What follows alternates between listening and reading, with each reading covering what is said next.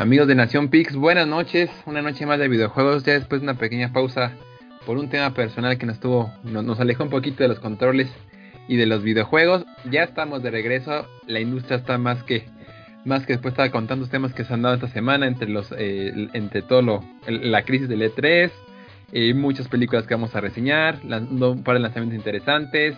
En fin, el programa debe estar muy muy muy muy bueno. Por favor, no se despeguen. Bienvenidos a una noche más de videojuegos, a su noche de videojuegos. Y para hacer este gran programa me acompañan dos grandes amigos. A mi derecha, mi querido Jerry, ¿cómo estás? Buenas noches. Hola amigos, ¿cómo están? Una vez más aquí ya después de, un buen rato, como dice Arthur, pero listos para, para platicar de videojuegos con todos y de cómics y de demás cosas.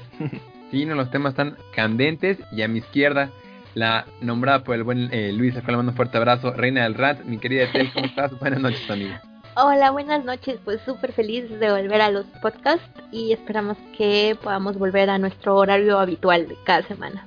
Sí, ya hacer todo el intento por, por no dejarlos, por un tema personal y les agradezco al aire todo el apoyo que he tenido de, de mil maneras de todos ustedes para, para salir de una situación personal muy complicada que tuvimos en enero, pero pues el carrusel sigue y las vueltas siguen del, carrusel en que andamos mareados y eso, eso tiene que seguir amigos. Así que vamos a hablar de videojuegos, vamos a hablar de todo lo que ha pasado en esta, en esta industria que tanto nos gusta. Y el tema de debate que, que trajimos el día de hoy es pues un, tema bastante sensible, un tema que a pesar de que los tres creo que vamos a coincidir en muchos puntos, creo que, creo que es una discusión bastante nutrida. Las comunidades tóxicas, sea el videojuego que sea, sea un juego para niños, sea un juego eh, clasificado para, para mayores de edad, sea un juego en línea, sea un juego múltiple, eh, de, un, de un solo jugador, siempre hay comunidades tóxicas, siempre hay fanáticos y fanáticas que llevan este esta pasión por los videojuegos más allá de, un, de una simple hora de entretenimiento, que toman muy personal todo, en fin, creo que es un tema bastante bueno para debatir. Así que, pues sin más, es el tema de, de arranque el día de hoy. ¿Qué opinan mis estimados eh, Etel y Jerry de las comunidades tóxicas? ¿Han participado en alguna? ¿Les ha tocado presenciar algún acto? ¿Ustedes han sido tóxicos? Yo he sido tóxico alguna vez en mi vida también. Creo que todos hemos pecado un poco de, de, de, este, de este veneno. Ustedes cuéntenos un poquito de su experiencia en, en este mundo de las comunidades tóxicas y pues ¿qué, qué, han podido ver durante estos años. Pues si quieres tú, Jerry, comienza. ¿Yo primero? Sí, vale. uy, uy, uy. Creo que aquí como el más veterano de los tres que estamos aquí, me ha tocado ver más, por más tiempo, comunidades tóxicas, cómo se ha desarrollado. Híjole, yo no recuerdo que antes fuera tan fuerte, pero siempre ha existido.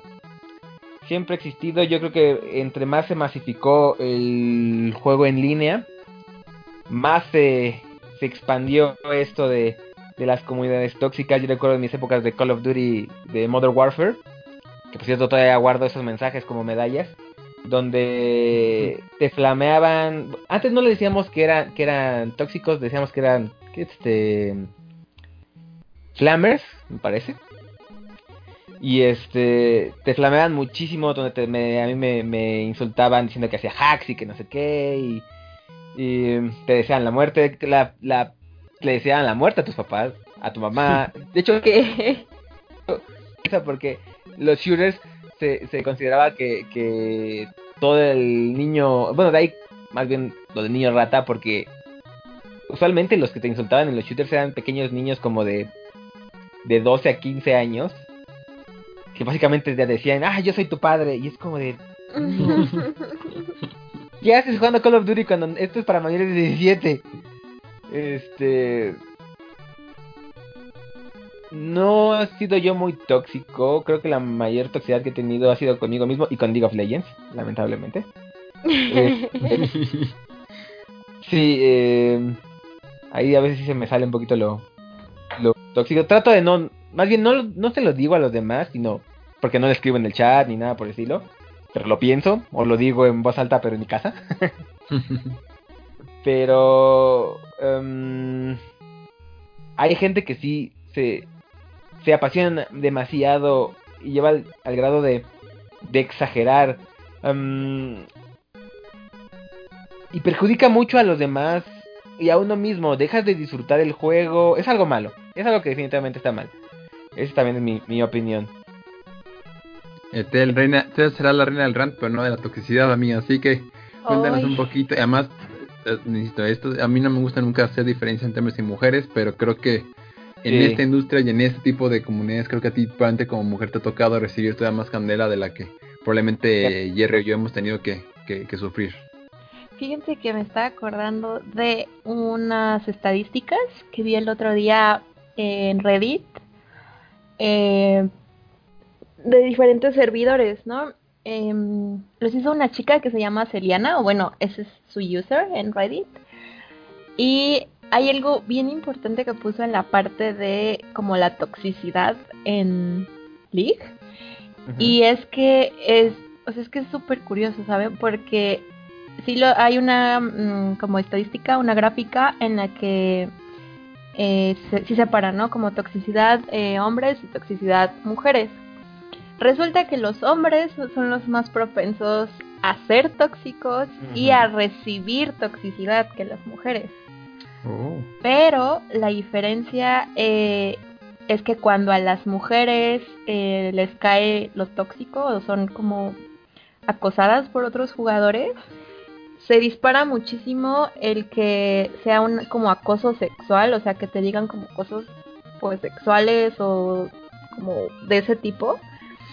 O sea, las mujeres son más propensas a recibir ese tipo de insultos o de toxicidad que los hombres. O sea, los hombres como un 3% y las mujeres como un 40%, ¿no? Y que te digan cosas como de esa índole. Entonces está bien curioso, ¿no? Que sí, los hombres eh, reciban más toxicidad, pero el tipo de toxicidad que recibes como mujer es muy diferente.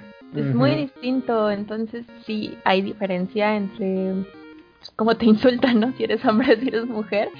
Eh, y creo que eso refleja un montón todavía la misoginia que hay en los videojuegos, ¿no? O sea que me ha tocado escuchar como muchos hombres decir que no es cierto, que no existe diferencias, ¿no? Como en LOL sobre todo, te dicen, ay, no importa, o sea, te van a insultar, eh, pues si eres hombre, mujer, perro. Gato, el, tipo de insultos creo que sí reflejan mucho, eh, pues cómo está todavía construida la comunidad, ¿no? Em, creo que también depende mucho del... No sé por qué, ustedes, ustedes cómo ven si depende del tipo de juego o, del, como del género. Porque siento que juegos como League, juegos como Fortnite, uh, Call of Duty, siento que ahí en ese tipo de comunidades son un poco más tóxicos, ¿no? Yo te diría que sí, pero también después de ver lo que hicieron con y Luis, lástima que no está conmigo, pero con la última entrega de Pokémon, saber tanta gente que literal era compañeros de uno de los de los productores del juego y ni su compañero dejaban descansar por, por, pedirle lo del National Dex, no estoy tan seguro. Yo creo que más bien ya es un. Creo que realmente para, para definirlo más que por el tipo de juego, creo que va por un tema más demográfico. Creo que es un tema más de edades. Siento que ahí ese, es el, el, Pues sí, el, la variante o la variable que hay que con la que hay que jugar, porque creo que hay igual de toxicidad en FIFA, en League, en Call, en, en, en Pokémon. Yo siento yo que es más bien ese tipo de, de comportamiento y además que pues, realmente no hay una regulación o no hay nada. O sea, tú puedes, por más de que te puedan quitar tu cuenta de Xbox Live, pues no, no trasciende, ¿saben? Y creo que ese es un error. Creo que pues igual que está penado que uno vaya por la calle siendo misógino o siendo eh, racista o siendo, no sé, teniendo comportamientos que no van contra las buenas costumbres. Creo que también es un problema que en, esta industria, pues realmente si no es la, el ojo público, como muchas veces muchas eh, mujeres, por ejemplo, eh, publican los, los, mensajes que les llegan de, eh, pues sí, de jugadores y de jugadoras que son tóxicos con ellos. Cuando hace poquito me tocó ver que una jugadora de Smash, de poquito me refiero hace como un par de meses, llega a tercer lugar usando en un torneo usando a, Canelita, Canelita Samor. y falta muy poquito para Animal Crossing y yo seré muy feliz, pero eh, pues los, los, los, comentarios que le decían fueron muy sumamente agresivos y me parece, hasta donde yo seguí la nota, le, le voy a volver a dar seguimiento, pero que ella ya de, de decidió de, de quitar jugar eh, Smash a nivel competitivo ah. porque no pudo con la presión o no, más bien, no que no haya podido con la presión, no quiso seguir el juego o, o se sintió incómodo o vulnerable, lo cual también está muy mal. Entonces, yo te diría que no, Betel, pero no sé qué opina Jerry. Ay, no sé, es que mira, bueno, que Jerry nos, nos dé su punto de vista y ahorita les quiero hablar de dos casos de toxicidad contra chicas profesionales de LOL y de Overwatch. Ah. Bueno. Eh, yo iba a decir también que, que pues, a pesar de como dice Tel, hay diferentes tipos de, de toxicidades entre hombres y mujeres, también se nota la diferencia de toxicidad entre miembros de, la, de las comunidades con otras comunidades, por ejemplo, Xbox con Sony, con eso de la guerra de consolas, que es bastante... O sea, ves los comentarios cuando sale algún alguna noticia de las dos nuevas consolas, es como de tú tranquilo, solo es un aparato para jugar. este o, o de los de las comunidades contra desarrolladoras. O sea, hay algo que no les gusta y, y básicamente no, ya es que eh, esta desarrolladora es terrible, ¿qué les pasa? Woke, este, ajá, sí, ¿no? Que mm, y, bueno, lo que más que veo, como dice también Etel, es esto de quieren hacer una heroína más realista. Uy, no, es como de, ah, no, ¿qué les pasa? Si estos son los videojuegos, esto es espacio para hombres. El gatekeeping también, por ejemplo. Hay un montón de diferentes tipos de toxicidad que que se que es difícil como tratar de de detener toda esa avalancha de estupideces que dicen realmente. porque- Em, y como bien dice, ¿no? Este Arthur, sí se trata de hacer algo, em, por ejemplo, League of Legends tiene el sistema de reportes, eh, te pueden suspender cuentas, bla, bla, bla, bla, pero es muy fácil como decir, bueno, me hago otra cuenta y punto, o sea, no tiene realmente, como dices, una consecuencia tan considera- considerable. Me parece que en, una, en unos juegos o en un eh, sistema, lo que te banean en vez de, de la cuenta es la IP. Entonces, aunque aunque quieras volver a hacer cuenta, con esa IP ya no puedes. Pero bueno, puedes cambiar de IP y, y pues ya otra vez puedes hacer tu, tu cuenta. Y no sé, me parece que la gente que es tóxica obtiene de eso un placer insano que no entiendo. Ajá, porque- muy bonito. Ah, sí, eh, eh, adelante, adelante con, con lo que nos ibas a decir. No, es que también justo me acordé de cuando salió Byleth en Smash. Uh, Ah, Como todos sí. enloquecieron así de, ah, es que estoy harto a Fire Emblem y no, o sea, no manches. Y Todos se enojaron porque no salió Dante. Pero no manches, o sea, cuánto hate le ha caído al pobre señor. Sí, es bien chambeador y no se mete con nadie. Nunca hay un comentario así controversial o de hate de Sakurai. es- O sea, de O verdad, sea, ahora que lo pienso, Arthur, la comunidad de Nintendo también es bien Es- intensita. claro. Igual con Pokémon, o sea, como que todos vomitaron y explotaron y perdieron la cabeza. Y, y, y lo triste es que mucha gente que, que es parte de, ese, de esa ola de, de tóxica ni siquiera compra el juego. O sea, critica algo que ni siquiera Lo está bien. Si tú no, tú no, si tú estás en contra de algo, pues se vale no este no comprarlo. Eso es, es ley oferta de mercado y está bien. pues, O sea, eso te motiva, ¿no? A hacer buenos juegos y tal. Pero de eso a tú criticar ya contenido del juego sin haberlo jugado es como si yo te digo, ¿sabes qué? Oye, Birth vs. Pride, yo no la he visto. De cierto es que para mí es una porquería de película por es, porque, ay, no sé, no me gusta que no haya protagonistas masculinos. Y o las actuaciones son muy malas de, de, de todas ellas. Y, oye, pero pues, no la viste, ¿no? ¿Por qué tiras hate? Ve la película y critica con, o sea, con base a las actuaciones, no a, la- a las personas como tal. Entonces, ah, mucho odio, pero te regreso la parte que ya te la robé. No, no, no, está súper bien. Pero la verdad creo que el... el... Ay, no, o sea, no sé, o sea... Estaba pensando en como este odio. Es que sí es odio. el Odio. que tienen las ah, comunidades con los creativos de videojuegos, con los directores de juego, con cualquier persona que no esté de acuerdo como a lo que ellos quieren, ¿no? Creo que tiene mucha razón Jerry en el...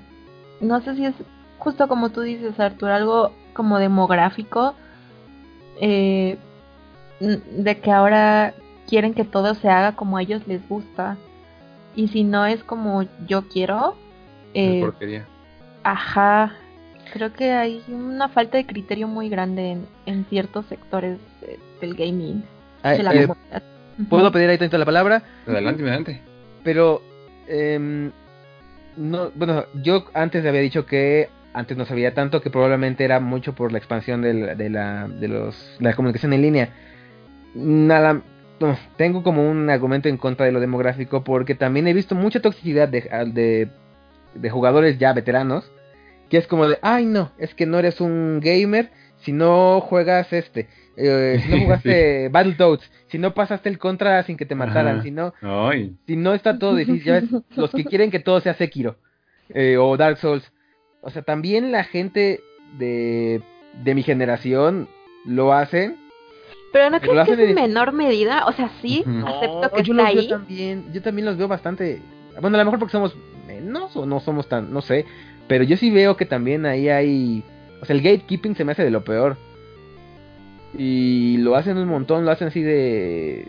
Te hacen como super muchas pruebas de, a ver, ¿y tú qué sabes de este juego? Y de este otro, y de este otro, y de este otro. O sea, dude, cálmate. No, no. Es que son, son los que dicen que si no manejas en un coche estándar no eres hombre, ¿no? Ay, Creo no, que es por esa- Dios, basta, por favor. Eh, es que sí, es, ese- es ese mismo pensamiento este pre- cavernícola, ¿no?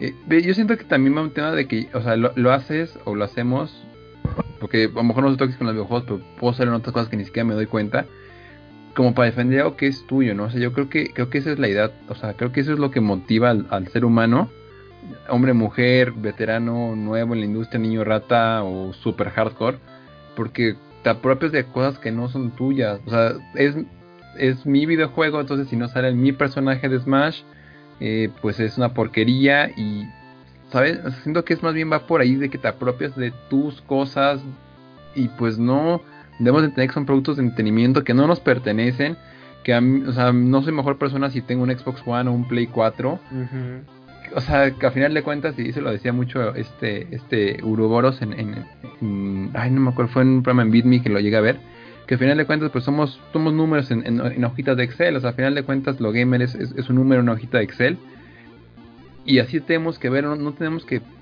apasionarnos más. Vean, no sé si han visto el capítulo de South Park donde hablan de la guerra de las consolas, un Black Friday Ah, no.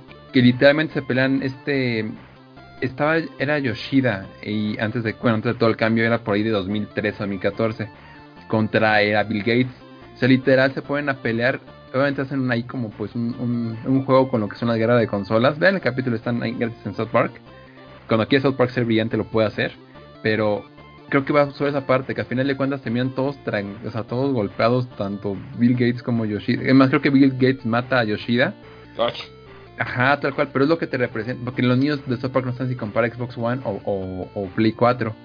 Entonces creo que es lo que te da a entender, o sea, a final de cuentas pues se pelearon y, y esa es la toxicidad, o sea, al final, ¿cómo les explico? no Creo que estoy llegando a un punto, me, me está costando mucho llegar a ese punto.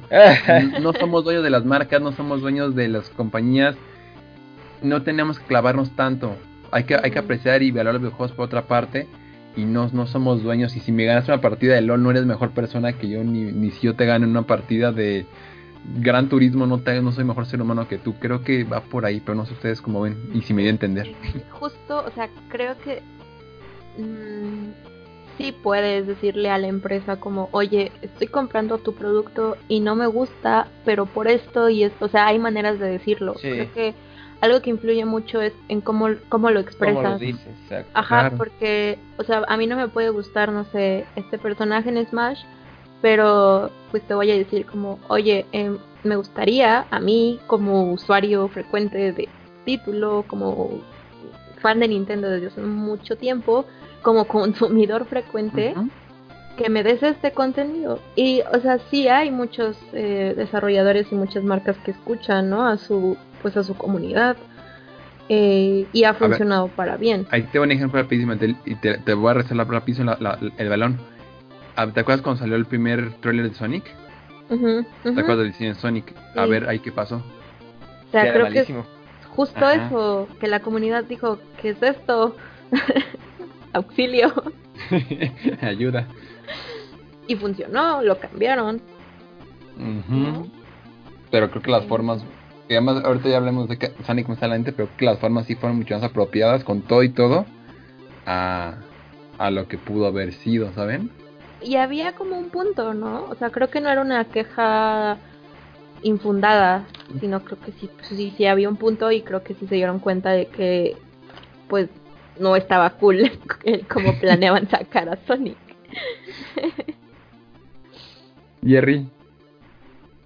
Ay, es que bueno, como dicen, no, es que sí se, se vale quejarse, porque de todas formas, pues nosotros somos los consumidores y nos dan un producto malo, está bien quejarse, ya saben que yo, por ejemplo, me quejo muchísimo de Anthem, por ejemplo, es un buen ejemplo, pero nunca le tiré hate a BioWare. BioWare es de... BioWare era de... Bueno, es espero que todavía siga haciendo, que se, que se levante. Pero de mis productoras favoritas, Mass Effect, la, la, trilogía original, e incluso el Mass Effect nuevo, a muchos no les gustó Andrómeda, pero a mí sí. Este, hmm. Me gustaban bastante, los Dragon Age también. Y, y, cuando salió BioWare, yo es más, mucha gente decía, no, es que fue EA, no fue EA, fue BioWare. BioWare fueron los que hicieron un, un, este, un juego malo. Pero no le tiré odio, ni hate, ni nada a BioWare ya nomás espero que se levanten del, del sopetón donde se metieron. Porque yo quiero otro más efecto que sea bueno. Este. Quiero otro a Dragon Age que sea también bueno. O sea, no quiero que desaparezca. El, pero estos extremos también, este. No sé, se me hacen también bastante. Peligrosos. Ajá, ajá. Y creo, pues hay infinidad de, de, de formas de, de ser tóxico, de las, bueno, que las comunidades son tóxicas. Y Ethel, tú nos ibas a decir unos ejemplos de, de jugadoras de League y de, ah, de Overwatch. Sí, pero es que creo que este tema da como... O sea, debería ser como un tema de debate Ah, ok, ok, ok, sí, perfecto. pero, no. sí, o sea, justo eh, a veces la toxicidad... Creo que ese es el, uno de los puntos clave, ¿no? Que es una crítica infundada eh, llevada al extremo. Por ejemplo, como nos comentaba Arturo, eh, lo que pasó con Geguri en Overwatch, que es una jugadora profesional de Shanghai Dragons, que es que simplemente por ser mujer decían que estaba usando hacks y ella así como de no, o sea, y tuvo que probar en vivo frente a un dude que si era ella la que estaba jugando y es como, a ver, ¿cuándo le van a hacer eso a un hombre? Nunca, nunca. sí existe la discriminación y eso es sí, parte de ser tóxico. Eh, y como dice Jerry, o sea, no, no es solo como una cuestión de género, también es si eres un novato, si porque solo jugas, juegas cierto tipo de títulos, o sea, puede darse de mil formas porque es eso, algo absurdo, infundado y sin como razón de ser. Eh, pero, pero, sí, eso da para hablar más en otro podcast. No, Nada sí, más. Tenemos que hacer un, un podcast un, bueno. Última, ah, una última pregunta. últimos comentarios, Más bien, una última pregunta para los dos. ¿Cuál de ustedes creen que sea como la comunidad, en su experiencia, que ha sido más tóxica? Ya, bueno, de videojuegos si, si es posible, pero si piensan, si les ha pasado de en otro, por ejemplo, cómics o, o películas o, o este, o no sé, manga, anime, como ustedes, ¿qué comunidad han sentido que es como más...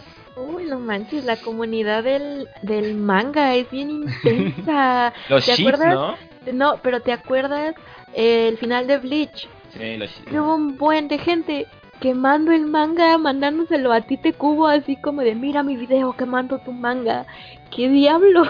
Y porque se quedó Ichigo con Orihime. Creo que la, la guerra de parejas de ships en, en anime y manga sí, sí saca lo peor de la gente. Pues el Naruto Sakura y el Naruto no, Hinata también era como de, oye, tranquilo viejo. no, yo, yo diría que cualquier comunidad, o sea, la, a, lo va, a veces existe esa comunidad, pero creo que van a entender a qué me refiero, a la comunidad machista de cualquier producto de, de entretenimiento donde están participando sí. mujeres. Sí. Creo sí. que esa, esa es una comunidad sumamente, porque de alguna forma siento que pues que entre hombres terminas, y tampoco está de lo correcto, pero siento que terminas un poquito más entendiendo por qué va, o, cómo irte defendiendo, o no sé cómo adaptarte a, esta, a estas situaciones. pero siento yo que, hay una vulnerabilidad muchísimo más marcada hacia, el segmento de las mujeres en, en la industria de los, pues en, general de entretenimiento, porque también lo, lo mismo creo que ahora atacamos versus Prey, pues muchos comentarios de que no, no estaban lo suficientemente sexualizadas las, las protagonistas. Sí, ¿qué onda con eso, eh? Quiero que eso, siento que esos comentarios de esos dudes y esas, viven, no sé, también hay mujeres que creo que no, el género ni siquiera te define como hombre o mujer para, para hacer un comentario machista. Creo que esa, ese, ese tipo de agresiones de esas comunidades, o sea, que yo lo generalizo, o sea, toda la comunidad donde haya, un, donde haya una persona ofendiendo a otra por su género, especialmente de hombre a mujer, creo yo que esa es la más tóxica que me ha tocado ver. Pero, pues a ver cómo evoluciona este tema en unos años. ¿Tú, Jerry? ¿Tienes alguna que quieras rápido tirar al juego? Al juego, pues yo creo que. Híjole, la de la guerra de. O sea, no, definitivamente creo que la de. No sé por qué, pero últimamente está. Bueno, sí sé por qué. Pero la de, como dices, ¿no? La de los. De la, el sexismo está en. En, en aumento, o se está recrudeciendo muy feo. Pero una que también me da un poquito de... Pues ya me da risa, la verdad. Es la de Marvel vs. DC.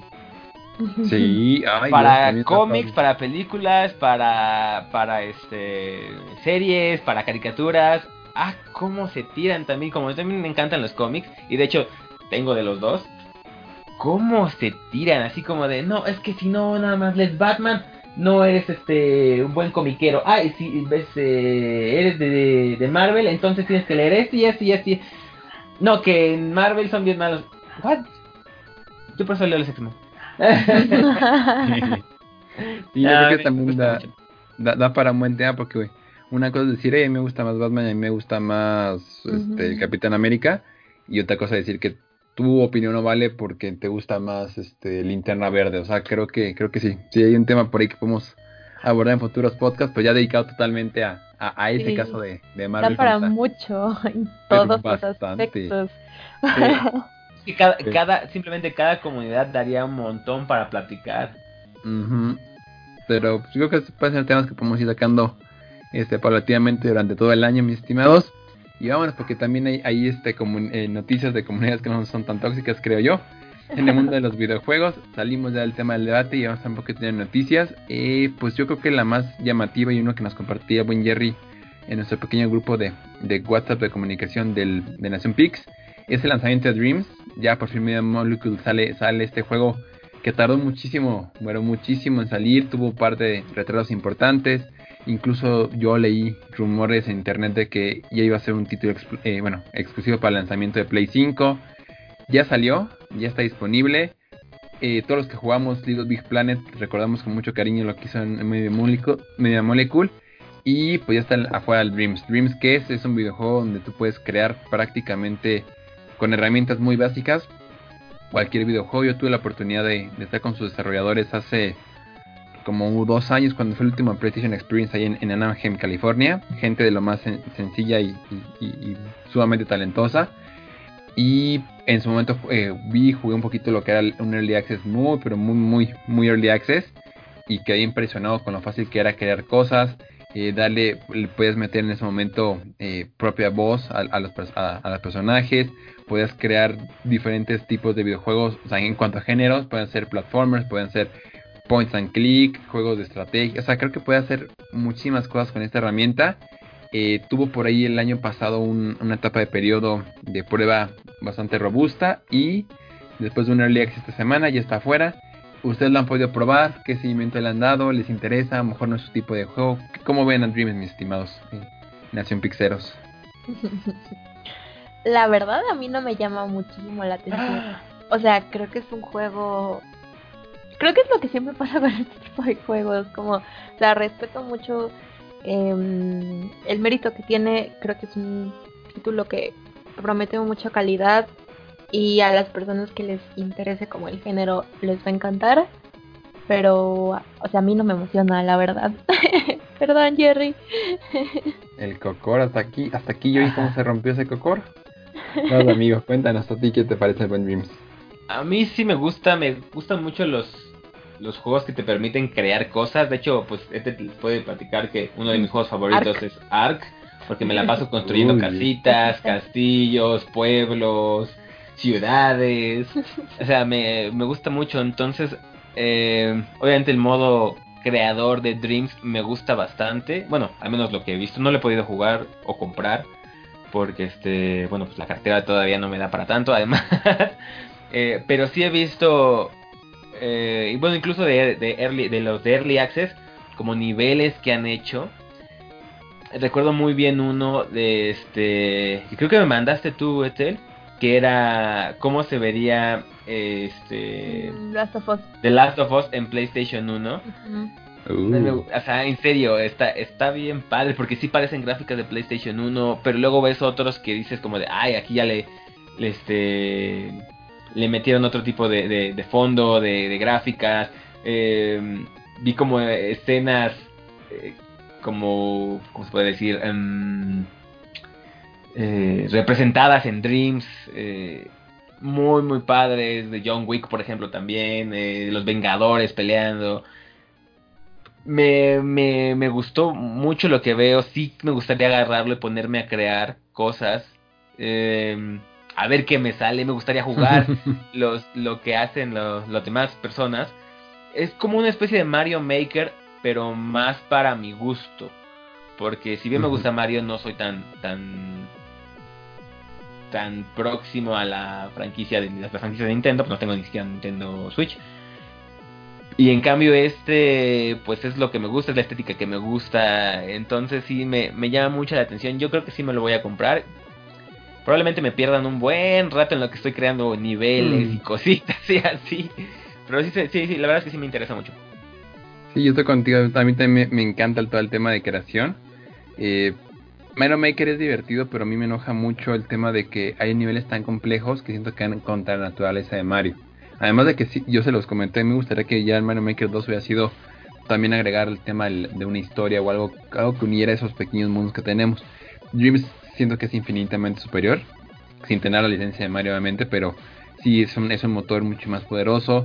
Eh, las posibilidades que te da el juego de tanto de crear como de jugar, porque también a lo mejor Etel pueden estar ustedes dos un día jugando los dos y, te- y tú le puedes decir a ella, sabes que pruébate este nivel o pruébate este juego que creó alguien en Rusia y te va a gustar mucho y a lo mejor le encuentra ahí un poquito más atractivo, pero a jugar una experiencia de 10 minutos que es muy diferente a lo que a lo que tú y, creo que también coincido contigo Jerry de o sea de que un día nos podemos sentar con papel tener un tema en común y crear algo alrededor de ese tema creo que es algo que o sea yo siento que el videojuego trasciende a lo que hagas nada más en pantalla. O sea creo que un juego así lo mismo yo digo del lago es desde que estás creando el producto la experiencia de juego entonces creo que aquí desde que agarras, yo lo hago como Mario Maker, o sea, agarro papel y tal, me pongo a, o sea, planear qué quiero que pase, y siento que con Dreams es igual. Tú vas a agarrar esa que, a ver, quiero que un conejo eh, va a ser mi protagonista, va a tener esos detalles, va a tener esta voz, va, va a ser un juego de platformer y cada cierto nivel va a pasar algo, eh, o sea, toda esa parte de creación es parte del juego y está muy bonito en Dreams. Eh, yo también me muero por jugarlo. Tengo muchísimas ganas de sentarme a, a darle su buen tiempo y, y, y después, como tú dices, perderte un fin de semana creando cosas y disfrutando las creaciones de alguien más. Entonces, qué bonito por medio de Molecule.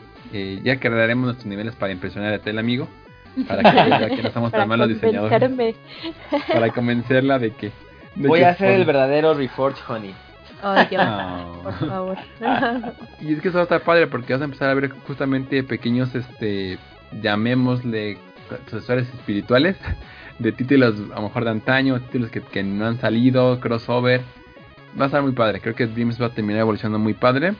Espero que con el lanzamiento de Play 5, si es que sale este año, eh, pues tenga todavía más este, o sea que no sea un juego que se pierda con, con, la, con el Play 4. Ojalá que la comunidad sobreviva a ese salto de generación. Y pues a ver qué, qué se nos van ocurriendo, mi estimado, estimado Jerry y estimado Tel. Pues bueno, fuera de Dreams, vámonos con más temas que tenemos de, de noticias. ¿Quieren tocar alguno de- del mundo de los videojuegos? ¿Alguna noticia por ahí que tengan candente o nos vamos directo a las películas? Eh, pues que nada más lo del- Del precio de, de Play, ¿no? De Play 5. estuvo Ah. medio flojita, ¿no? Sí, Hablando todo de febrero. juegos. Sí, Yo creo que todo febrero estuvo, estuvo muy flojito. flojo. Además se retrasaron un montón de juegos. Ah, ¿saben qué? Sí, bueno, venga. del Play y luego les digo esto. Ey, a veces es como. A ti les mandó un corte comercial bien bonito, así. Y cuando regresemos, bueno, pues Pues de mira, PlayStation 5 dale, digo. sale- salió como las especificaciones eh, en cuanto a material. ¿Cuánto costaría construir un PlayStation 5? Y los estimados salían entre 400 y 450 dólares. Eh, entonces decían que pues entre eso va a rondar el PlayStation 5 probablemente yo le, le pondría así como entre 450 para que no le pierdan tanto. Em, no sé, creo que es un precio que se esperaba. Sabíamos que PlayStation 5 no iba a ser muy barato. Aquí entre, entre el grupo de Nación Pix estábamos pensando que iba a estar entre 12 a 15 mil pesos. Ojalá se acerque más a los 12 que a los 15. Pero también siendo como una especie de estimado, ¿no? Eh, tratando de hacer el cambio de dólares a pesos, más lo de la aduana, más lo de la importación, etcétera, etcétera. Obviamente aquí en México los, los aparatos de videojuegos sí son más caros. Se puede ver incluso cuando compras un videojuego físico a un videojuego digital. Es mucho más barato comprar un digital por como 400, 500 pesos. Entonces sí es un, un aumento considerable. Más obviamente el precio del retail. O las, las eh, ¿cómo se llaman? Las eh, tiendas departamentales. Eh, sí sabíamos, de como decía, sí sabíamos que iba a ser eh, pues una consola costosa. Y, híjole, yo espero que no sea tan costosa al gra- grado que, que pierda adeptos por eso, que ya le pasó una vez con PlayStation 3. Pero pues bueno, también no es que vayan a regalar sus, sus consolas más ahora que están metiéndole pues mucha tecnología. Pero ustedes qué, qué opinan de, del precio, compañeros? Pues estaba leyendo que también como que parte del mm, como la disyuntiva que tiene PlayStation para fijar el precio es ah, la competencia con el. Xbox Series X. Em, Te dijiste bien, eso te. Porque Phil Spencer sonríe en su casa en este Ay, momento. no, qué asco, señor. Este qué mal. Em, porque probablemente el Xbox pueda ser un poco más barato. Entonces, que hay como una discusión interna en Sony, ¿no? De, em, ok, eh, per- tenemos pérdidas como al inicio para tener un precio competitivo con Microsoft o lo fijamos en un precio que nos reditúe como el material y la mano de obra y todos estos gastos que conocemos, aunque vendamos menos PlayStation 5 an- en comparación con el PlayStation 4, ¿no? Entonces en uno es como competir bien con Microsoft o eh, pues con nosotros mismos, ¿no? Con los números que nos dio el Play Mm. 4. Entonces, pues ahí también a ver qué va a hacer Sony, ¿no? ¿Quién No, yo creo que, yo creo que después de ver lo que Xbox está haciendo, me imagino que se va a quedar con, con la el segundo escenario de pues nosotros seguimos siendo los reyes en, en este público de gente que busca alejarse de, de las experiencias más, no sé si infantiles o más del corte de Nintendo. Y este, yo no siento que esto, Son- o sea, Sony va a seguir siendo la, la consola reina. Bueno, PlayStation va a siendo la consola reina en esta generación. Creo que Xbox sigue sin, sigue sin dar ese do de pecho. Y no dudo que apliquen la del Play 3 de salida con pérdidas al principio. Pero pues intentar recuperarlo con, software eh, o el mismo hardware con control extra, que el, visor en VR, ese tipo de cositas en, en el corto plazo. Yo siento que Sony puede arriesgarse. El Play 5, el Play 4 les dio ese colchoncito financiero de pues intentarlo y no veo como Xbox One Series X lo, lo no, Xbox Series X que Xbox Ay, qué horrible nombre ¿Ya ves? escogieron. Es que es lo que te digo. El nuevo Xbox. El El Xbox Xbox. 5. El Xbox 5, Sí. ay no, no voy a confundir más. El cuatro, ¿no? Porque Ni el Switch Xbox puedan este 360 puedan hacerle. Ay, no sé. Ya ves, ya ves, Arto, es, el, este nombre, se, se quejan del logo de PlayStation 5. Eh, del, del Xbox es el, el verdadero problema. Pésimo marketing. Pésimo Por marketing. cierto, ¿Y de, y de cuánto creen? Porque hablamos mucho de, de Sony, pero ¿cuánto creen que salga la de Xbox? Ni idea. Yo no tengo ni idea, la, Yo siento que va a ser un uf, uf. falta ver las especificaciones finales, si es nada más un aparato para tal cual reproducir videojuegos, que yo no dudo que, son, o sea, que esa, esa, torre te permita tener otras funciones eh, exteriores, o sea, externas a nada más reproducir videojuegos. Pero si nada más es un aparato, bueno, que no es lo menos, ¿eh? pero si nada más tiene las funcionalidades de un videojuego, siento que va a andar pegándole aquí en México unos... Con todo y que Xbox tiene, eso sí tenía que reconocerle, tiene presencia de marca en México y creo que controla un poquito los precios. No menos de 10 mil pesos, siento que de unos... ¿De 10 a 12? 11, 12. en ese ranguito. Con todo y que Xbox, o sea, aquí en México sí lo intenta proteger un poquito. ¿Ustedes cómo lo ven? Es que bueno, había leído como qué podría ser mejor eh, de cada consola. Por ejemplo, decían, no, pues que el PlayStation va a tener mejor rendimiento, pero el Xbox va a tener mejor, eh, mejores gráficas. Pero que iban a ser casi iguales. Entonces, si iban a ser casi iguales, pues básicamente más o menos también tirándole de 12 a 15.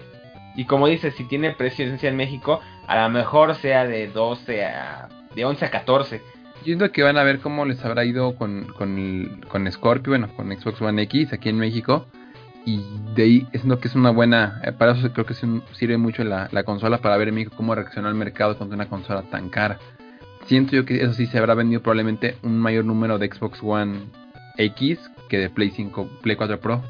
Pero a versión estándar. Salud. Gracias. Después Phil Spencer que tienes que mudar amiga. Ay, no, señor. Ya siéntese, señor. Ya suélteme el brazo, señor. no voy a comprar su consola, no va a pasar.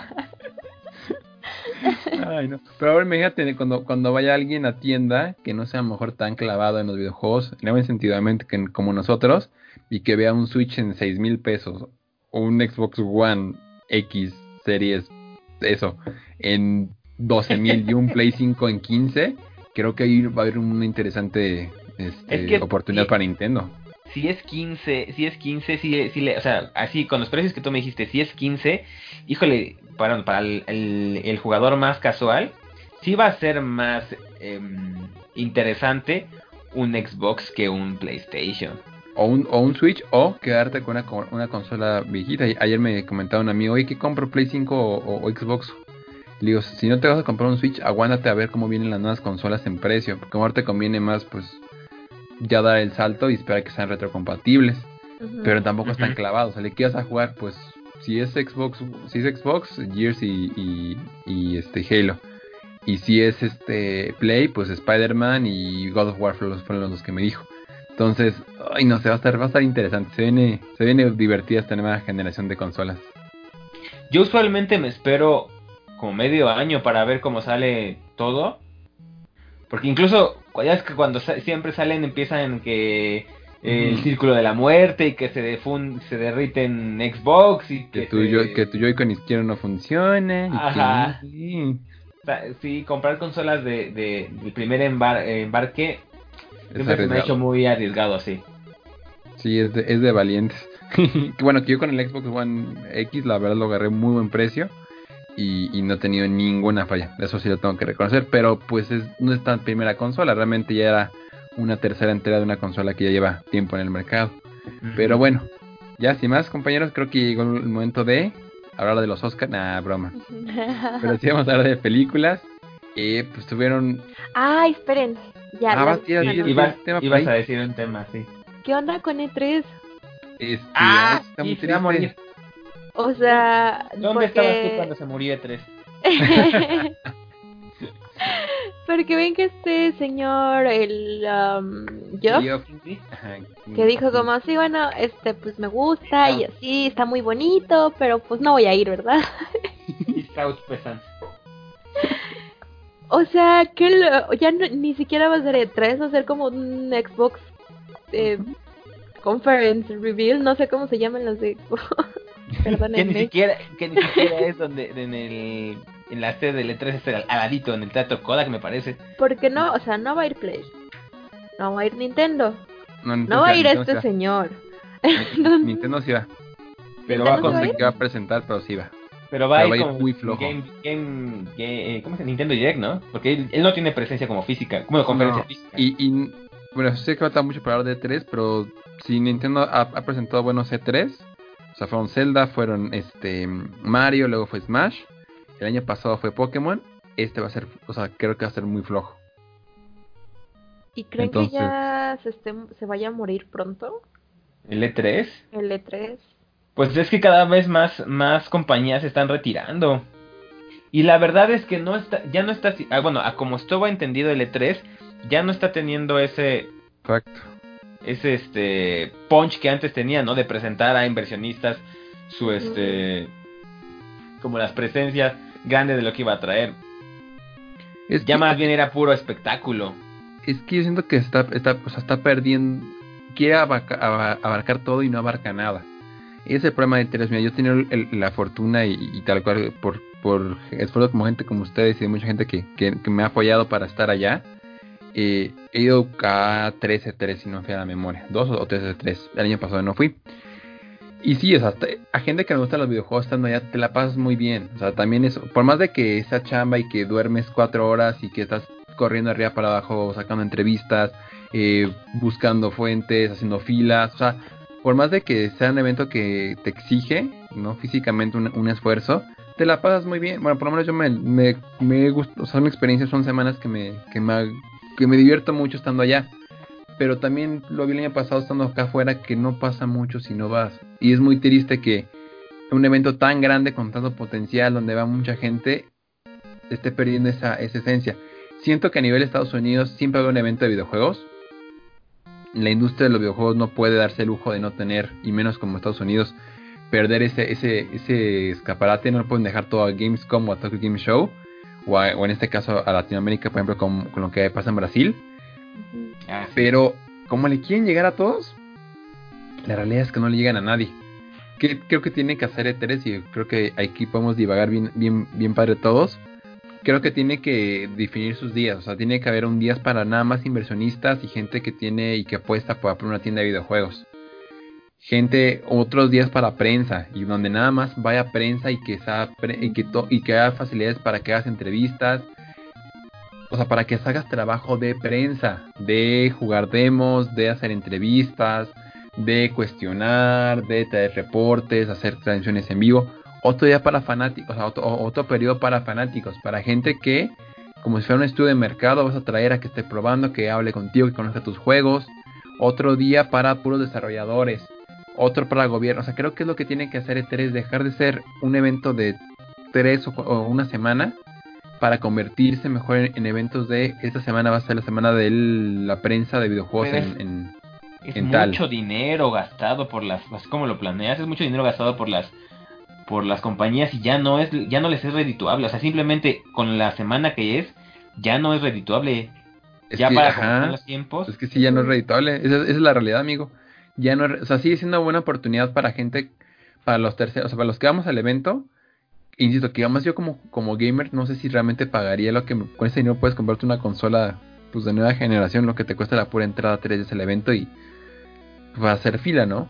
Pero creo yo que para, o sea, para a, uno es muy práctico tener un evento donde puedes ir a, ir a, ver eh, juegos de Focus, luego te puedes ir a ver juegos de Square, luego te puedes ir a ver a, juegos de Yubi, luego te puedes ir al stand de Nintendo, de Play. O sea, creo que ese, ese sí es bueno ese lugar.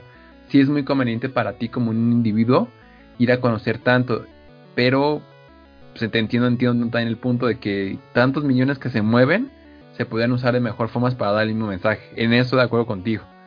Entonces, ay, no sé qué va a pasar. Pero no me gusta, no me gusta cómo está evolucionando esto. Es que siento que el modelo del E3 está, ya, está siendo obsoleto. O sea, ya estamos rebasando esa parte donde eh, un solo evento al año, bueno, bueno ya antes este, era como el más importante, ¿no? Porque ahora también está Game Show, la Tokyo, este, la Gamescom, perdón, también. Eh, hay varios, ¿no? Pero donde tenías que mostrar todo lo que tenías en un solo evento y tenías que entonces atenerte a las expectativas de ese evento, donde el hype te podía comer o si tú no ya llevabas el, el evento del E3, entonces em, tus acciones bajaban, donde tenías que presionarte a, mostrar lo más que podías y por lo tanto presionar a tu, a tu compañía a hacer crunches de tiempo a, a, fallar en fechas. O sea, siento que era muy, es, no era, que es muy restrictivo para las compañías.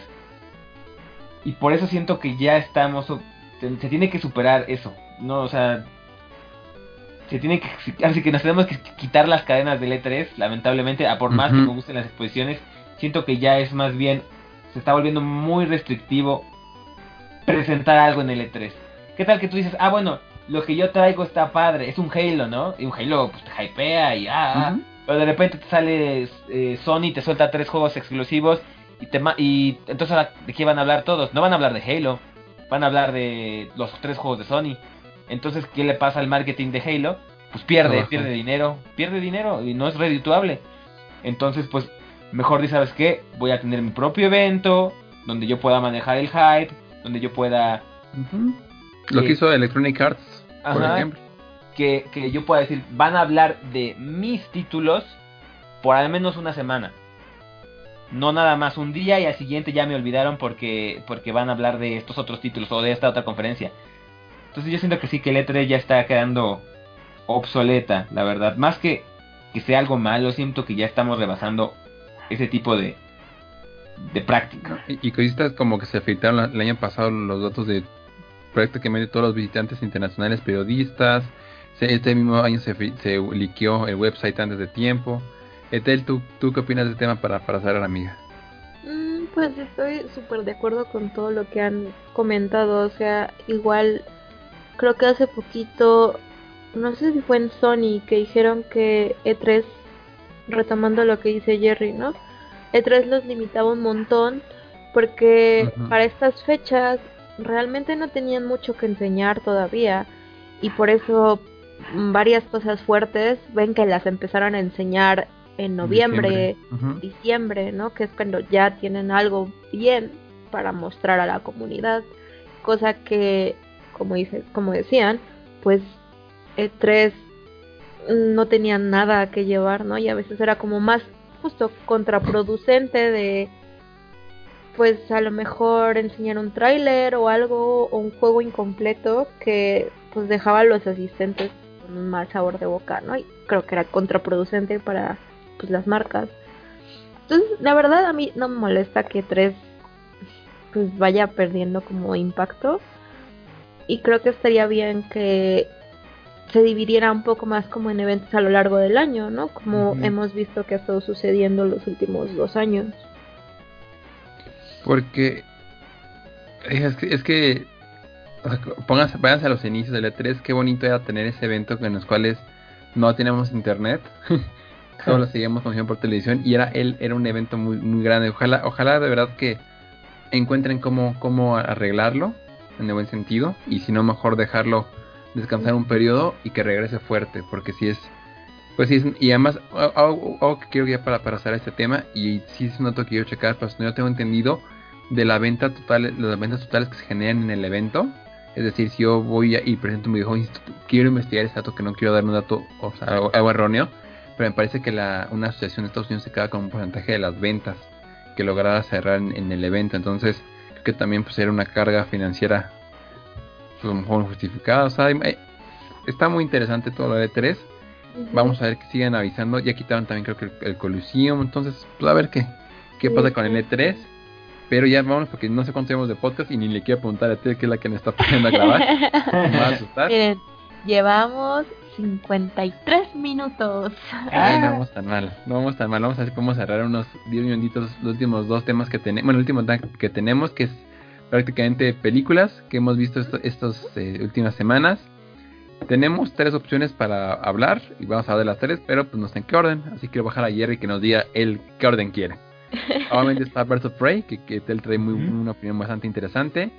Ayer también me fui a ver Sonic, si hay más podemos comentarla. Sonic. Y Sonic.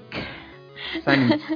Sonic. Sonic. Y también este, fuimos, bueno, fui a ver la de Violet. Eh, es Violet, Ever, eh, Violet Evergarden. Evergarden, ¿verdad? Auto Memory Doll.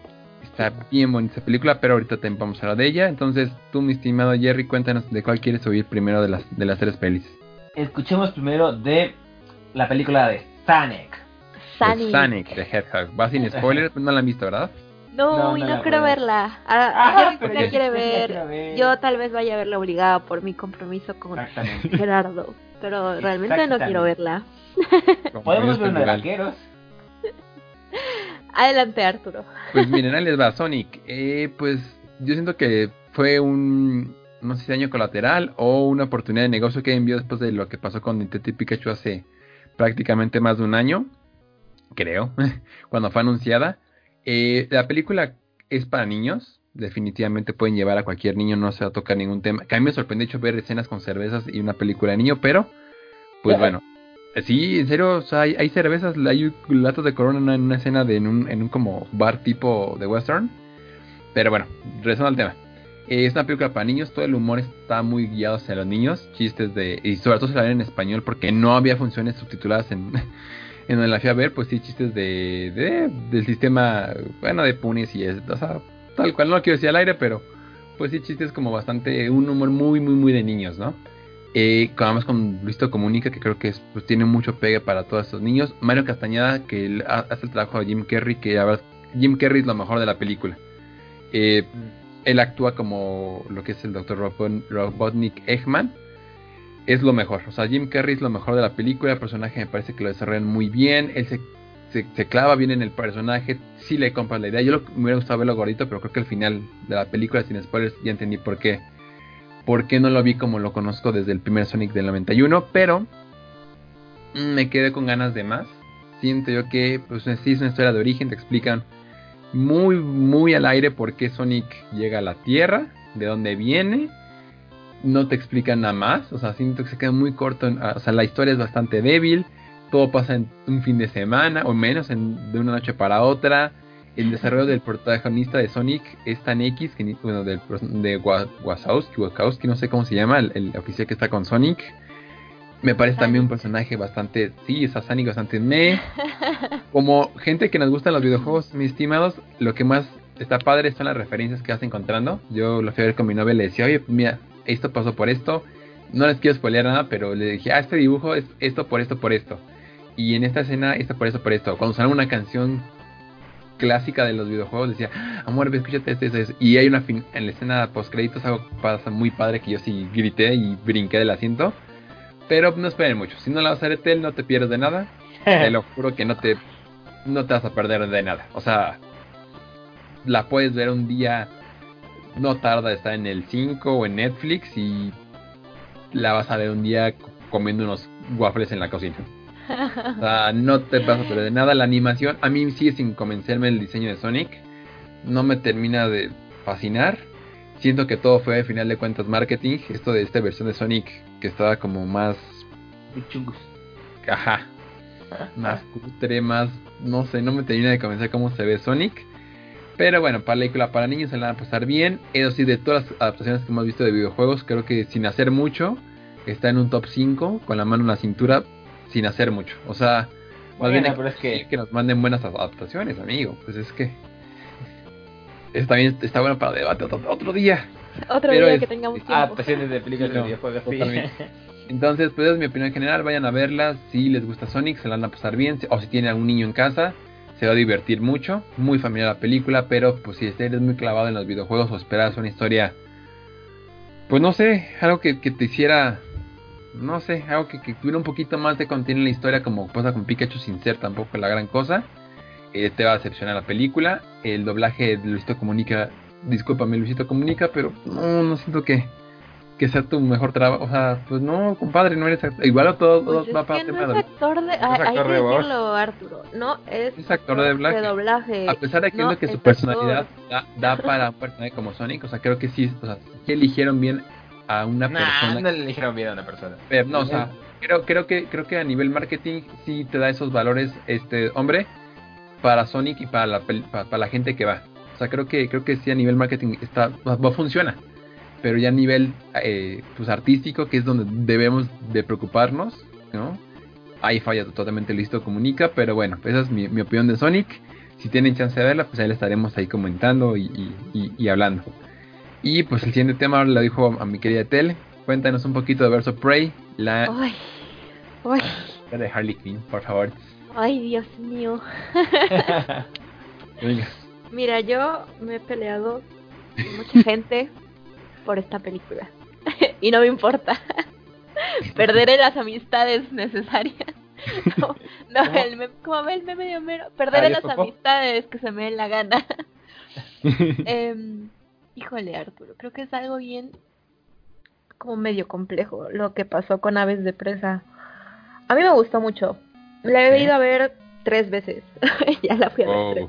De hecho, este fin de semana, ayer la fui a ver otra vez y estaba como de, "Mm, pues está Sonic o pero otra vez Aves de Presa y fue como de, ah, ni siquiera lo tuve que pensar. Cindy la eh, regia, muy bien. ya lo vi, por cierto, Cindy la Regia está muy divertida. Eh, Vas a tu véanlas amistad, pero Sí, no tienen nada que hacer. A mí sí me gustó, se me hizo muy divertida. Es de las pocas películas mexicanas que me han hecho reír últimamente. Em, sí, Aves de Presa. eh, me parece que es una buena película. O sea, mm, como público femenino, eh, me gustó un montón que Margot Robbie eh, haya como tenido este esta atracción para que la siguiente película de Harley no solo se tratara de ella, sino de otros personajes como Black Canary, como Huntress, como René Montoya. eh, eso me gustó muchísimo. Me gustó también.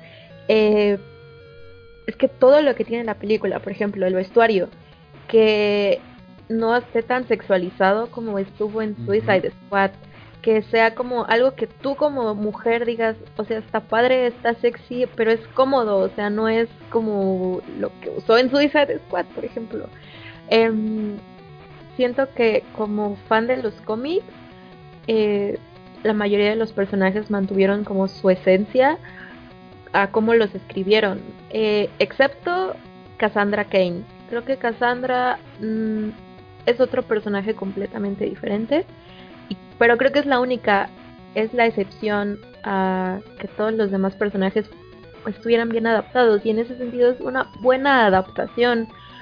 Y no solo viene de los fans de los cómics, o sea, la propia escritora de Birds of Prey en Twitter ha estado defendiendo muchísimo esta película y diciendo, a Mm. mí me gustó, yo escribí estos personajes y están bien escritos en esta adaptación.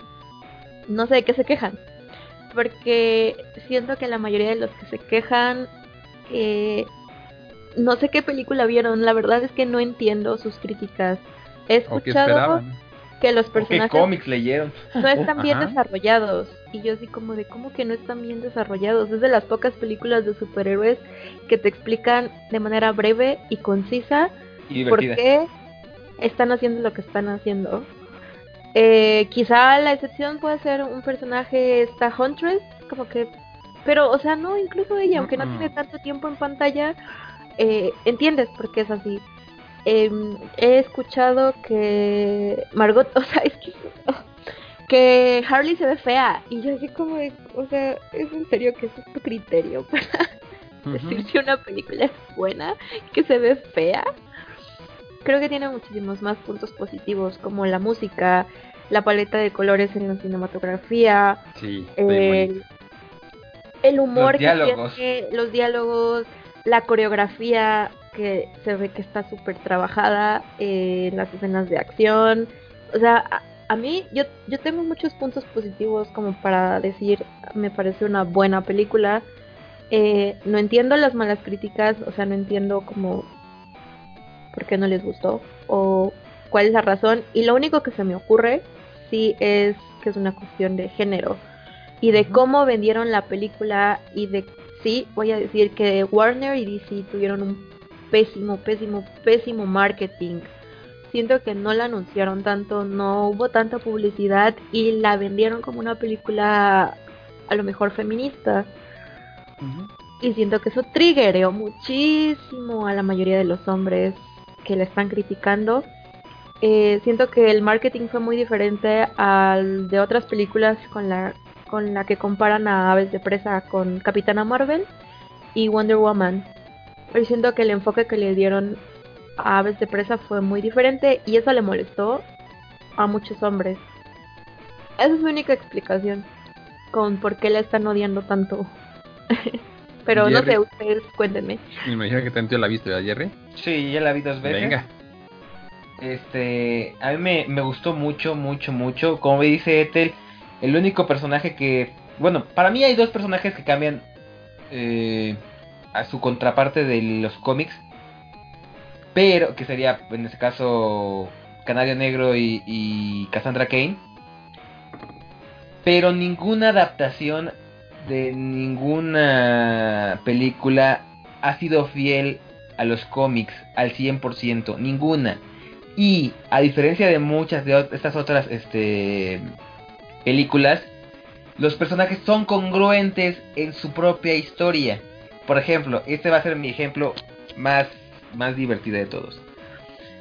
Ya saben que a mí me choca este, Spider-Man Homecoming. Cuando presentan a Spider-Man eh, no en Homecoming, en Civil War, que también se me hace muy mala. No, o sea, cuando da su explicación, Peter, de por qué hace las cosas, no dice su clásico, un gran poder conlleva una gran responsabilidad.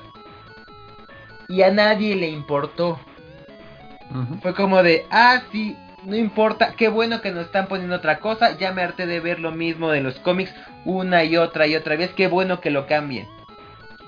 Bueno, aquí nos cambian la cómo es Canario Negro. Ay, que por cierto, el, Spider-Man de Tom Holland se me hace muy mal escrito.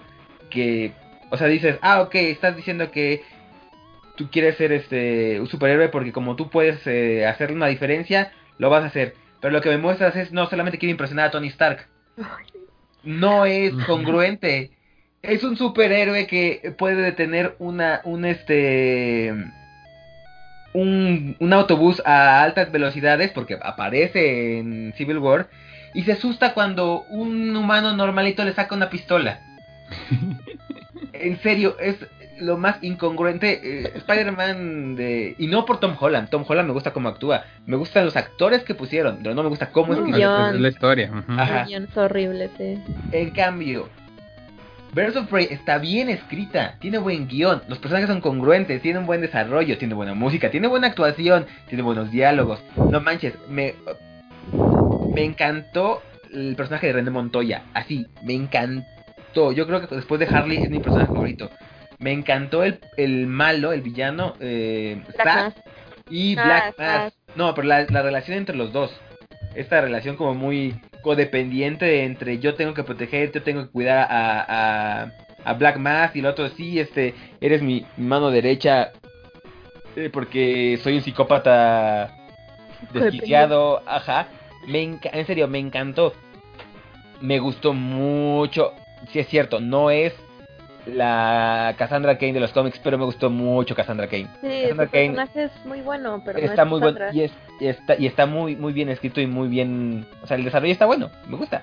Este digo la única que a lo mejor siento que no aprovecharon tanto fue a, a Huntress porque sale como cuatro Sí, veces. muy era era muy poco eran muchas estrellas para para la película. Yo le, le dije a Ethel cuando la fuimos a ver híjole ojalá hubiéramos nos, nos hubieran dado todavía un poquito más porque me gustó mucho y quería que también le dieran como el mismo trato que le dieron a todas las demás a Huntress. Eh, la película me encanta la la, el soundtrack me encanta. Como fan de los cómics me gusta mucho. Tiene la esencia de Harley y tiene la esencia de las Birds of Prey, especialmente de digo de Huntress, de y cuando Canario Negro ya es Canario Negro, o sea, ya ya es como la heroína. En serio, tiene toda la esencia de la badass de Canario Negro. Y cuando sale haciendo su grito, su el Canary Cry, es así, me gustó mucho, mucho, mucho. Este no sé, se me hace una película muy buena, lo digo como fan de las películas de, de videojuegos, digo, de, videojuegos, de, de cómics y como fan de, de los cómics, creo que está muy bien adaptada, mejor adaptada que muchas otras películas, que, ajá, y, concuerdo con Ethel, o sea, si le están tirando el, el hate, no es por la película, fueron por cuestiones completamente extras que se me hacen una tontería. Tiene errores, no es una película perfecta, es cierto, pero no no son nada de lo que están, o sea, no siquiera están enfocándose en los verdaderos errores, están enfocándose en cosas ya completamente eh, ridículas. Pues yo quiero, yo quiero checarla. Confío mucho en su ojo crítico, amigos. Sobre todo en ese tipo de, ese tipo de, de películas. Entonces la voy a dar una oportunidad en cuanto tenga la posibilidad de darme una escapadita al cine para, para verla. Porque si este, eh, ustedes no me fallan. Entonces, dicen que es una buena película y además las razones que me están dando en cuanto a desarrollo de personajes, en cuanto a, a la forma que está presentando todo en este filme, sí me llama la atención ver, ver, ver, ver, Prey y además este Margot me queda bastante bien, entonces pues, a ver si la puedo ver esta misma semana para ya, ya comentar con ustedes fuera del aire que, si estoy de acuerdo o no con ustedes y también si ustedes llegan a ver Sonic, pues a lo mejor podemos ahí hacer una, una buena conda. Oye, pero sí la quiero ver en inglés. No sí, sí, ver en inglés. Sea... Ah, Sonic también la quiero ver que muy fanático de Mario Castañeda específicamente, que él sí hace un trabajo bueno, o sea, no escuchas a Goku y eso creo que está padre. Salvo que no quieras. Y eso, y aún así, de repente hay un par de chistes que sí están muy tropicalizados para los niños, pero este ve, ve la o sea, vela en, en, en, inglés o subtitulada. Es que oí el tráiler en español y dije, no, manches, no, ¿qué es esto? Yo oí varias críticas. Oí muchísimas críticas de de la película y lo que más le critican a la versión en español es a Luisito Comunica. Totalmente. O sea, y como le decía Tele, le sí es cierto, no lo quiero decir, pero no es actor de doblaje. O sea, a nivel marketing te funciona, pero en la película pues pues no funciona. En no porque el dude o sea, no, simplemente el, no es actor de doblaje. Son limitadas, tiene que tiene que si quieres dedicarse tiene que ponerse a trabajar como lo han hecho todos los demás. Pero bueno, pues ya, ya lo hablamos de este tema con más calma.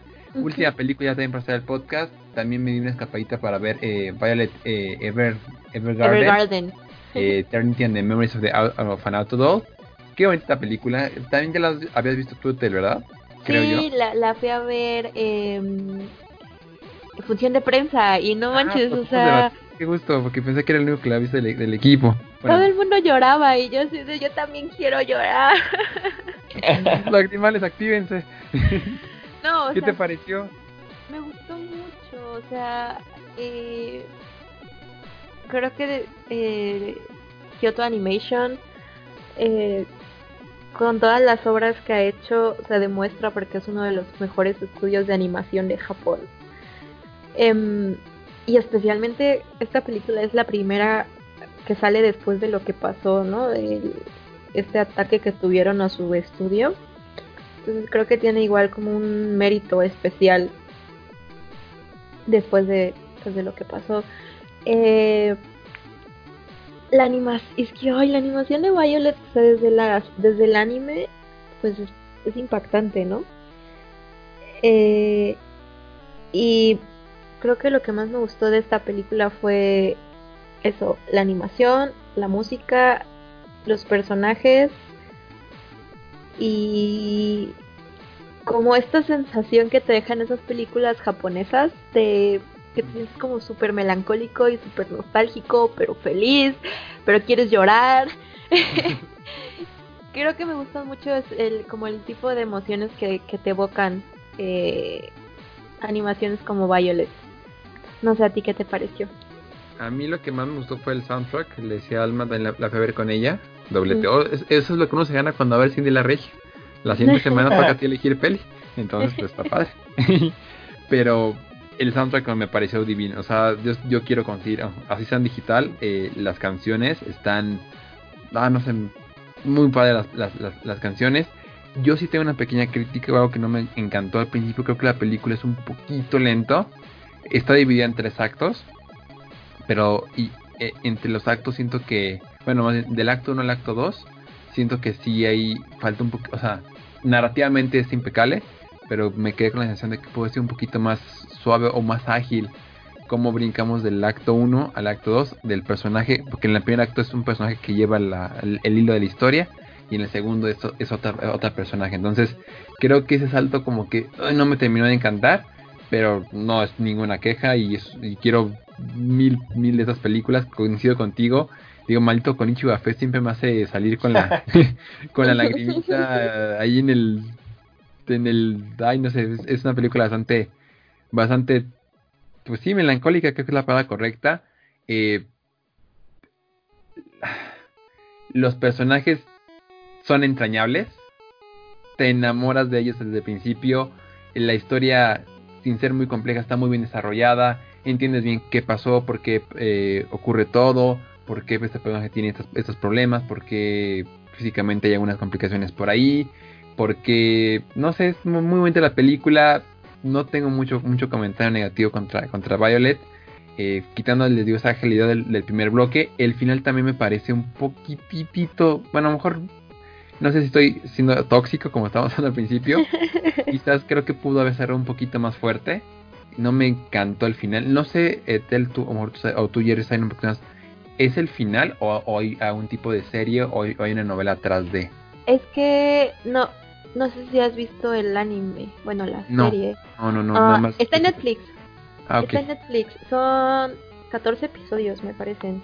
Y está adaptado de una novela visual. ¿Y van eh, antes o después de la película? Eh, me parece que es la película es como seriada después del anime. Ah, ok, ok. Va- entonces arrancarme con, la, con, con el anime y después Sí. enlazarla con lo que vi.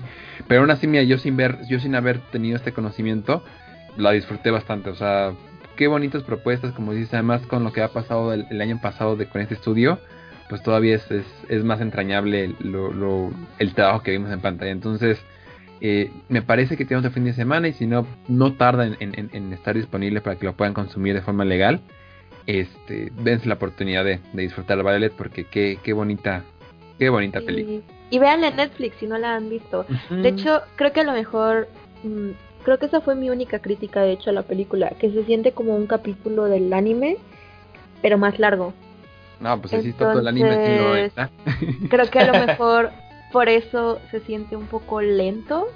Sí. Porque el capítulo creo que dura media hora. Entonces siento que fue un poco lo mismo. Quizá un poquito más complejo en la trama, obviamente, ¿no? Y en los personajes. Claro, Em, pero siento como que dos lo capítulos mejor. ahí mashup. Ajá, por eso la transición, como que a, a lo mejor la sentiste así. Creo que esa fue mi única crítica, que se siente como un capítulo alargado del anime. em, pero la verdad es que está bien bonita, entonces. No Sí, me si quejo. quieren llorar, si quieren llorar, vayan a verla, está bien bonita. Pues bueno amigos, ya sin más, porque ya nos echamos creo que un poquito más de hora del, del programa, pero no es, no es programa de Noche Videojuegos, si no nos aventamos más de una hora de programa. Eh, antes de despedir, bueno, antes de darles, darles el juego para que se puedan despedir, eh, voy a poner, si es que el tiempo nos da, yo creo que sí, una par de entrevistas, bueno, una entrevista que hicimos en la grabación del torneo de la TAM de Rainbow Six Siege. Fue hace un par de semanas ahí en la, en la Condesa. Blackberry, qué padre es ver gente jugar Rainbow Six Siege en, en 2020 y jugarlo a ese nivel. Excelente evento todas las, todas las partes, tanto los jugadores como la gente del Blackberry, como el equipo de Ubisoft, todo lo hicieron a la maravilla. Una producción de primer mundo, los casters estuvieron impresionantes y bueno, las partidas termina ganando el equipo eh, mexicano, spoiler, pero si pueden ver las, las partidas en, en Twitch o en este, sí, pero qué, o sea, la verdad que qué buena emoción y un evento que dura 8 horas, no, no, no lo sientes. O sea, salimos a las 10, 10 y media y yo todavía me sentía con energía porque de verdad que sales con la, con la emoción de ver cada mapa, mapa, batalla, batalla, enfrentamiento, enfrentamiento, cómo van a, sobreviviendo en este divertido juego de, de Yubi. Entonces, pues ahí vamos a tener entrevista con este, no sé si, si subo con el equipo mexicano o con un chico argentino que también entrevistamos por allá. Ahí verán cuál subimos o subimos los dos. Pero sin más, eh, Etel, me paso a despedir. Cuídate mucho y muchas gracias por sintonizarnos y por estar con nosotros una semanita más. No, a ustedes estuvo muy divertido y ya tenemos varios temas en el tintero para próximos podcasts. Sí, está el del doblaje, está el de el de Marvel, bueno, ahí, ahí haremos la lista. Síganla ahí, con, eh, búsquenla como Estelari y están bien chidas sus notas. Entonces ahí métanse a ver todo el material que anda, que anda haciendo nuestra querida Etel. Y Jerry, cuídate mucho, mi estimado, mejórate y gracias por seguir una semanita con nosotros más. Pues gracias a ustedes por, por este, estar con nosotros, por hacer los podcasts, ya saben, me, me divierto mucho y pues nos despedimos entonces. Ahí búsquenlo como Strife, es Strife 10C, si no me equivoco. Creo, 010. Et- Estel, eh, Estel es Estelaris, Estelari-bajo. Ajá, así es, así es. Y, y este y ahí, y ahí está Yerten como, como Strife. Y este, y bueno, yo soy Arturo, gracias por sintonizarnos. Saludos a Luis y a Charlie que no pudieron estar con nosotros. Y pues sin más, a jugar muchos videojuegos hasta pues hasta el próximo podcast. Cuídense mucho, fuerte abrazo y nos estamos viendo. Bye bye. Bye. Bye. La verdad es que subestimamos un poco a los equipos mexicanos. Yo no, no creí que fueran tan fuertes en ese tiro. Es cierto que nosotros también nos manejamos con dos pesos, o sea, estamos haciendo todos nosotros, no tenemos sueldo, no trabajamos de esto, hacemos nuestro mejor esfuerzo por lograr eh, trabajar, eh, poder vivir de esto. Y bueno, nos superó en gran parte que los equipos mexicanos tenían analistas, coach, eh, nos analizaron, se notó que nos hicieron mucho contra Strat. Y bueno, se hizo lo que se pudo, sinceramente, no, no, no tengo nada más que decir. Y dijimos basta, tenemos que mostrar que por lo menos un mapa podemos ganar, que podemos dar vuelta a la tortilla, que podemos tratar de, demostrar que no, no somos, eh, no nos pueden perseguir así, o sea, nos estaban literalmente saliendo por todos lados, haciendo spawn kill, nos estaba haciendo mucha bronca. Entonces hicimos lo que pudimos, nos pusimos mucho las pilas y, y la rompimos con todo ese Estábamos desgastados mentalmente demasiado ya. Veníamos de una eh, semifinal con un D que nos desgastó mucho mentalmente. Estábamos cansados y y bueno, hicimos lo que pudimos en ese mapa, pero no se pudo concretar. Tuvimos muchos errores a nivel técnico, hay cosas que no pudimos hacer, pero bueno. En las redes sociales de Nocturne y en las redes sociales de cada uno de los chicos, a mí por ejemplo en Haven la E con un 3 en Twitter y en Instagram los, lo buscan a los chicos, lo van a encontrar segurísimo, por nombre y por el apodo. Muchas gracias por el apoyo muchachos, eh, en las redes estuve viendo mucho que nos dieron mucho aguante, les agradezco de verdad y muchos besos y cariños. Pues más que nada nosotros ya éramos los viejos conocidos. Estral era un roster completamente nuevo, su primer campeonato. Este, y sin duda mis respetos para ellos por llegar a estas finales, pero sin duda sabíamos que teníamos lo que necesitábamos para ser victoriosos. Nos empezaron a estudiar, empezaron a saber cómo hacíamos y sin duda era un mapa donde el ataque es súper beneficiario y ellos empezaron atacando y tenían estilos completamente diferentes que no habíamos visto en nuestra región y eso fue lo que nos afectó un poco, pero lo que hicimos fue adaptarnos y salir adelante en el siguiente mapa. Eh, pues bueno, eh, especialmente yo le agradecí mucho a mi familia por todo el apoyo que me han brindado eh, esto, este último año, que ha sido muy, muy especial para mí. También he tenido momentos muy difíciles, pero siempre han estado conmigo y me han apoyado en todo. La liga acaba de anunciar que se va a hacer presencial, así que espero estar con mis compañeros pronto en una casa gaming y estar entrenando arriba de 12 horas al día. Con eso, sin duda, vamos a aumentar nuestro nivel para con poder. buena paga. para poder. El trofeo se los compra bien en Mercado Libre. ¿eh? para poder llegar a una competencia internacional, eso es lo que buscamos. Yo creo que aquí estamos abiertos a cualquier persona de jugar con nosotros y pues esperamos que todos ese tipo de personas crezcan y cada vez mejoren más para que la competencia en México crezca y crezca y crezca y seamos reconocidos en tallo mundial.